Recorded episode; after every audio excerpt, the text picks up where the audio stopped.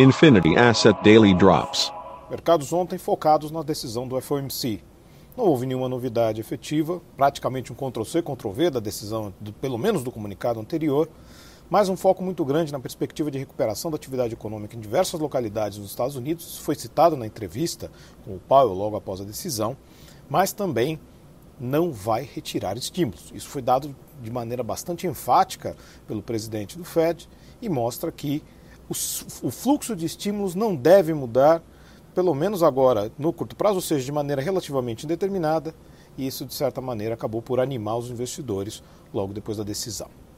Também tivemos à noite Biden comentando sobre o plano ousado de infraestrutura junto com o plano familiar, que ultrapassa facilmente quase 4 trilhões de dólares, mas demanda elevação de impostos.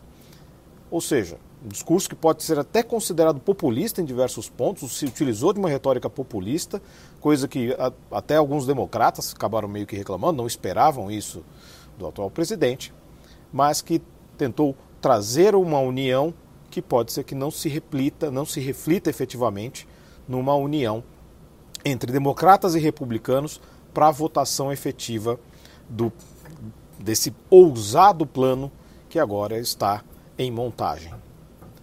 Hoje, para o mercado, nós temos os futuros de Nova York positivos, as bolsas europeias, com exceção do DAX, também positivas, o dólar sobe contra a maioria das divisas. Nós já tivemos divulgados agora o IGPM, veio com uma alta de 1,51%, superando ali as expectativas dos analistas, a mediana de mercado que era de 1,34%. Temos na agenda macroeconômica também a divulgação do PIB americano.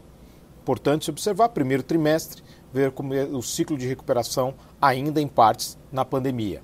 E também temos, neste momento, nessas commodities, sobe o petróleo, sobra a maioria das commodities metálicas, o único que caiu nesse momento foi o minério de ferro na China. E temos uma agenda corporativa bem pesada para o dia, tanto para o Brasil quanto para o exterior. É isso aí, pessoal. Tenham todos uma ótima sessão e bons negócios. Infinity Asset Daily Drops.